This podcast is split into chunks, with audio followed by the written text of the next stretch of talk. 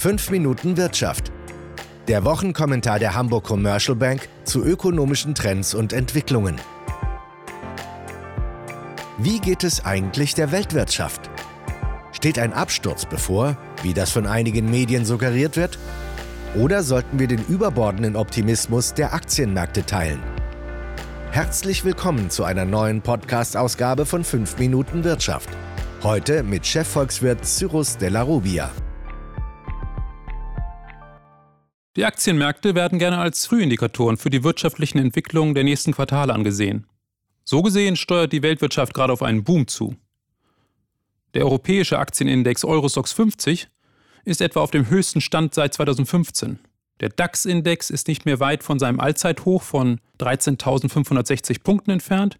Und in den USA eilen die Aktienmärkte ohnehin schon seit einigen Wochen von einem Rekordhoch zum nächsten. Stehen wir also vor einer Beschleunigung des globalen Wachstums? Die Fundamentaldaten deuten keineswegs darauf hin. Im Gegenteil. Es sieht eher danach aus, dass die globale Konjunktur sich zunächst noch verlangsamen wird und im Laufe des kommenden Jahres lediglich eine sehr vorsichtige Erholung zu erwarten ist.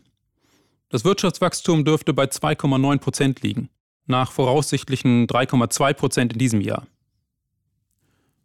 Richtig ist allerdings, dass es erste sehr vorsichtige Anzeichen einer Stabilisierung gibt.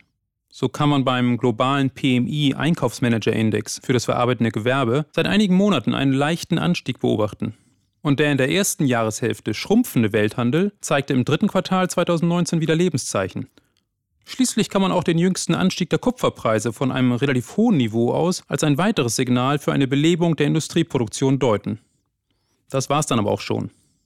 Denn auch wenn der PMI-Index für das verarbeitete Gewerbe gestiegen ist, liegt er immer noch knapp im schrumpfenden Bereich, während die weltweite Industrieproduktion im zweiten und im dritten Quartal diesen Jahres stagnierte.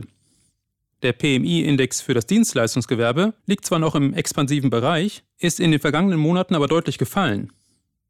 Auch die Rohstoffmärkte signalisieren, sieht man vom Kupfermarkt ab, eine weltweite Nachfrageschwäche.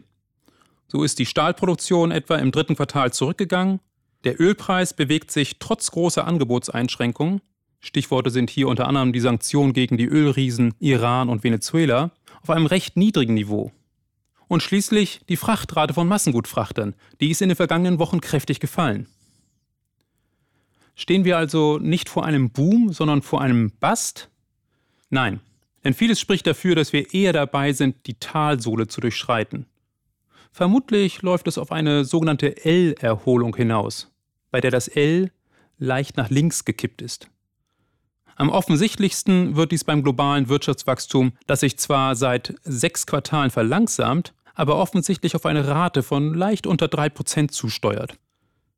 Eine ähnliche Bodenbildung zeichnet sich beim Wachstum der weltweiten Investitionen ab. Abgesehen von diesen optischen Signalen ist festzustellen, dass der private Konsum eine entscheidende Stütze der Weltwirtschaft bleiben dürfte. Das liegt vor allem an der niedrigen Arbeitslosenrate, die im Durchschnitt der G20-Länder bei nur 5,2 Prozent liegt und in den letzten Monaten sogar gefallen ist. Zusammen mit moderaten Lohnzuwächsen sollten die privaten Haushalte daher weiter ausgabefreudig bleiben, was durch die solide Expansionsrate bei den globalen Einzelhandelsumsätzen bestätigt wird. Dass die Nachfrage insgesamt gedämpft bleiben wird, wird von den Inflationsdaten bestätigt. Die Teuerungsrate lag in den G20-Ländern im Oktober, bei Ausschluss der Hochinflationsländer Argentinien und Türkei, die den Wert nur unnötig verzerren, bei lediglich 2,6 Prozent und damit niedriger als noch vor einem Jahr. Gänzlich synchron dürfen die Konjunkturzyklen in den einzelnen Wirtschaftsregionen aber nicht ablaufen. Ein Blick auf den Verlauf der konjunkturellen Schwächephasen zeigt, dass diese in der Eurozone bereits Mitte 2017, in den USA aber erst ein Jahr später eingesetzt hat. Historischen Mustern zufolge dauern Abschwünge in der Währungsunion im Durchschnitt gute zwei Jahre. In den USA hingegen knapp drei Jahre. Das spricht dafür, dass in den USA der Boden erst später erreicht wird als in der Eurozone. In China hingegen sind Konjunkturzyklen nur schwer auszumachen. Dort ist vielmehr seit der Finanzmarktkrise eine fast kontinuierliche Verlangsamung des Wachstums festzustellen, die sich auch 2020 fortsetzen dürfte. Kommen wir zurück zu den Aktienmärkten. Als Frühindikatoren für die Konjunktur haben die Aktienmärkte einen zweifelhaften Ruf. Häufig haben die Märkte sogar kurz vor dem Beginn einer Rezession ihren Höchststand erreicht, um dann umso kräftiger zu fallen. Daher orientieren wir uns vorwiegend an den volkswirtschaftlichen Daten, die wir in unserer neuen, kürzlich verschickten Publikation Am Puls der Weltwirtschaft für Sie aufbereitet haben.